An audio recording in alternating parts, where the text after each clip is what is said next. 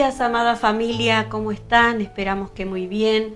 Oramos al Señor, queremos dedicarle este día a Él como todos los días, cada uno de los días de nuestra vida.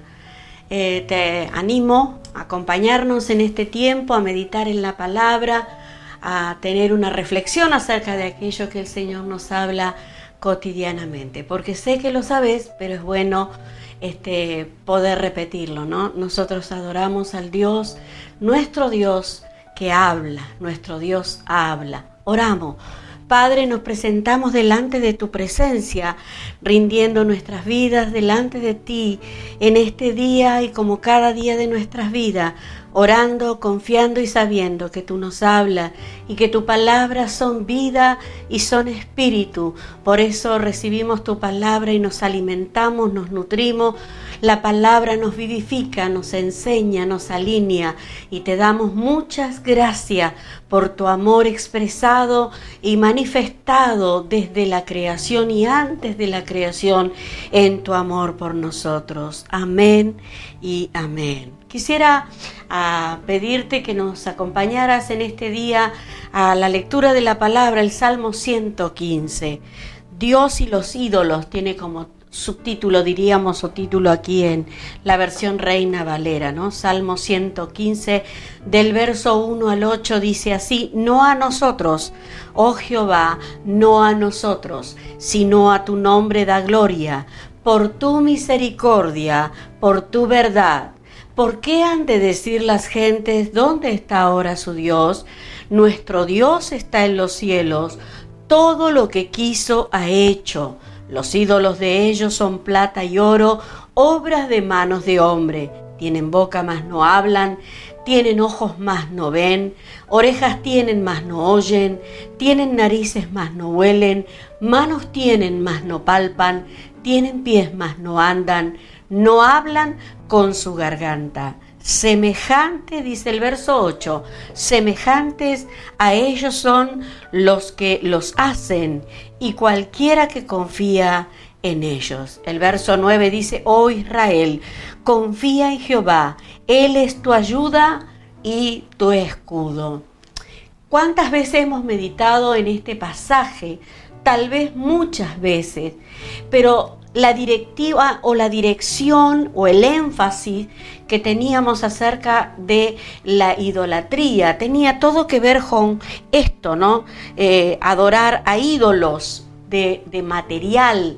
Que, que, justamente como lo expresa la palabra, tienen ojos más no ven, tienen bocas más no hablan, tienen más manos y no palpan. A ver, eh, y, dijimos, bueno, la idolatría no tiene nada que ver conmigo porque, bueno, yo conozco a un Dios poderoso que está en los cielos y que no me arrodillo frente a nada eh, que tenga que ver con material este, de creación para decir que es mi Dios. Sin embargo, quisiera remarcar dos cosas en primer lugar. Número uno, esto que nos dice el salmista, ¿no? Que nuestro Dios habla y eso marca la diferencia. Luego decir que la idolatría tiene muchas formas y que es deseo de Dios y anhelo que podamos nosotros identificarlas. Tantas veces dijimos, bueno, yo, este, la oración un poco como el religioso, ¿no? Gracias te doy porque no soy como este impío. Eh, tal vez no lo dijimos con esas palabras, pero nos hemos sentido dichosos de no habernos arrodillado a ídolos. Sin embargo, todos y cada uno debemos y tenemos que reconocer cuántas cosas pueden ser idolatría en nuestro corazón, ¿sabe? Nuestra adoración tiene el poder de sumergirnos en diferentes realidades. Cuando hablamos de adoración, hablamos de postración. La iglesia evangélica hace unos años, hablando de, los ritmos que se tocan en las canciones y demás, hemos este, tomado esto como que la alabanza era el ritmo rápido y la adoración eh, cantate uno de adoración, ¿no? Un coro más lento. Sin embargo, Adoración no tiene que ver con ritmo de una música cantada o expresada. Adoración tiene que ver con postración. Adoración tiene todo que ver con rendición. Y una rendición, déjeme decirle, sin condiciones. Usted puede comenzar un día de manera excepcional, ¿no? Se levantó por la mañana y espero que así haya sido y dice, oh, gracias Señor. Lo primero que hizo no fue abrir sus redes sociales, sino la palabra para oír la voz de Dios, para ser improntado por la palabra, tener este tiempo devocional, ¿no? Pero, ¿sabe? Es maravilloso despertarnos y decir gracias Señor, porque bueno, somos y necesitamos aprender el ser agradecido, ¿no? Porque nuestra naturaleza egoísta humana eh, cuesta ser agradecido y a veces cuando hay algún dolor, alguna, alguna este, enfermedad o alguna circunstancia difícil, nos parece que no hay nada de que agradecer. En primer lugar, dormí, me desperté, decía el salmista, porque tú me has sustentado, porque hay un propósito en ello eterno. Bueno, estoy decidido a disfrutar este día, pero déjeme decirle lo que usted seguramente sabe, que no puede evitar que personas inoportunas, palabras inoportunas se nos crucen en el camino. Y si usted hace un análisis de las situaciones eh, que cambian su estado de ánimo y lo compara con los efectos que tiene la palabra de Dios en su vida, quizá pueda descubrir sus propias idolatrías. ¿eh? Es importante tratar este asunto de nuestro interior, porque muchas veces las palabras de Dios son contrarias a las palabras de, personas, de familia o, o de con las personas que nos rodeamos o de las circunstancias mismas. Y cuando aprendemos a rendirnos ante la palabra de Dios, nuestras palabras son transformadas, nuestros ojos comienzan a ver diferente y aprendemos a oír correctamente. Qué maravilloso, no solamente por nosotros, sino por los otros, ¿no? Que la familia que nos rodea, el cónyuge, los hijos, eh, los padres, no sé, los hermanos, los parientes, todos puedan distinguir en vos un hombre, una mujer que porta una palabra que se la ha revelado Dios.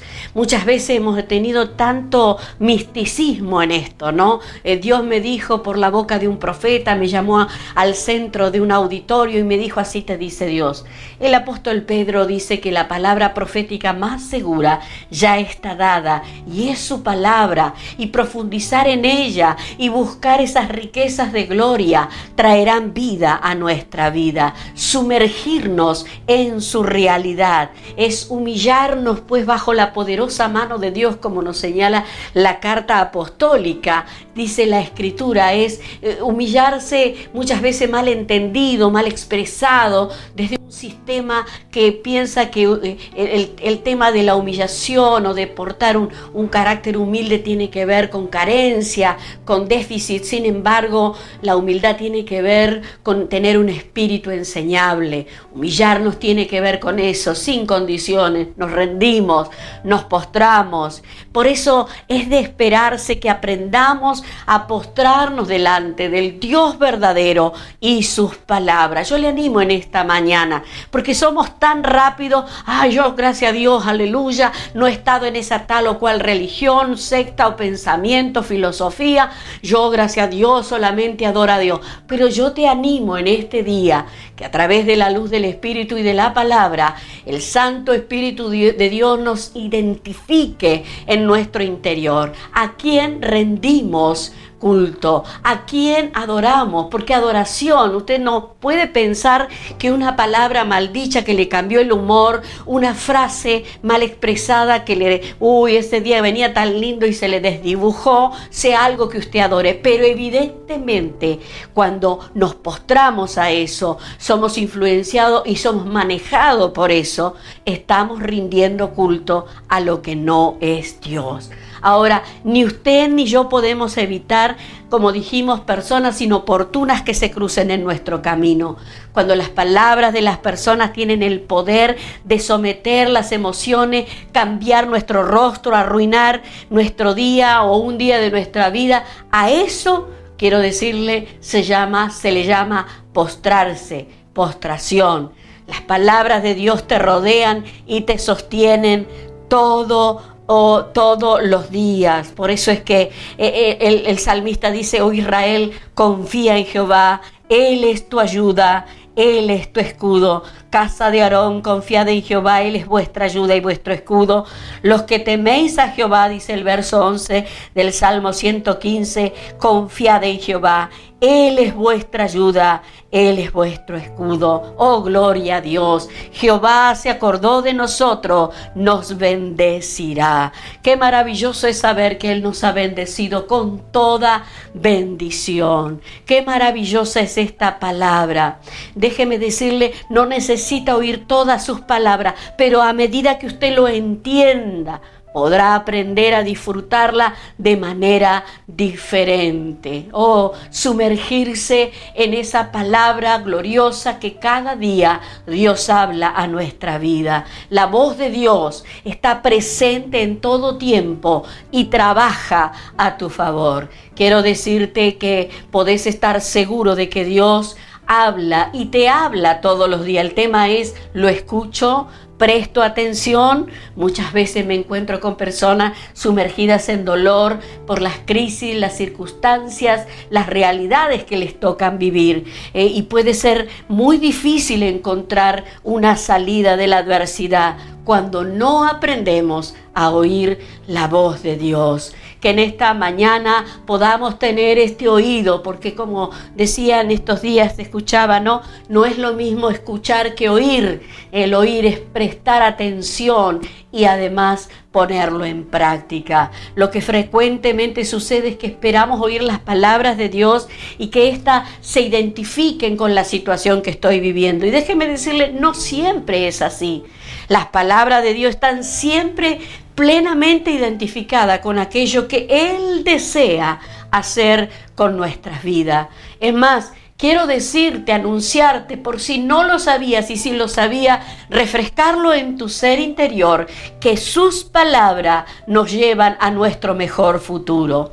Todo intento ¿eh? que podamos hacer desde el humano para mejorar la calidad de vida, es seguro que nos va a llevar a un estado de egoísmo y de soledad. El concentrarnos en nosotros mismos puede ser, y déjeme decirle que creo que sí, una trampa escondida. El, volvernos individualistas ¿eh? es, es un mal que la sociedad no puede solucionar. Y déjeme decirle que la religión está lejos de solucionar o tener una respuesta. Por el contrario, pareciera tener efecto potenciador frente a este problema. Si queremos experimentar crecimiento en la vida de Dios, ah, yo me voy a, eh, voy a ver qué hago porque acá no estoy creciendo. El crecimiento no depende de las personas externas, tiene que ver todo con Dios y conmigo, de esa intimidad, de esa común unión, de estar sumergido en este río profundo y profético de Dios. Las palabras de Dios están siempre identificada, como dijimos, con aquello que Dios está deseando hacer con nuestras vidas. Las palabras de Dios siempre nos conectan con sus diseños. Por eso te animamos en este día a sumergirte en la realidad de Dios, que no, no se trata de aislarte, de apartarte de las personas o de las situaciones de la vida. Por el contrario, sus palabras nos introducen en la única realidad capaz de unirnos verdaderamente a personas y al propósito eterno. Oír la voz de Dios es de suma importancia para nuestra vida, porque es la que nos traslada de las tinieblas a la luz, de la muerte a la vida pero más importante es que eh, realmente nos enseña ¿no? a que la palabra de Dios fluya en nuestras vidas, porque la palabra de Dios es mucho más que un sonido. Ella produce en nosotros más de lo que pudiéramos pensar o esperar. Finalizo en esta hora diciéndote las palabras del Señor. San Juan 6, 63, quisiera leerte en esta mañana. San Juan capítulo 6, el versículo 63.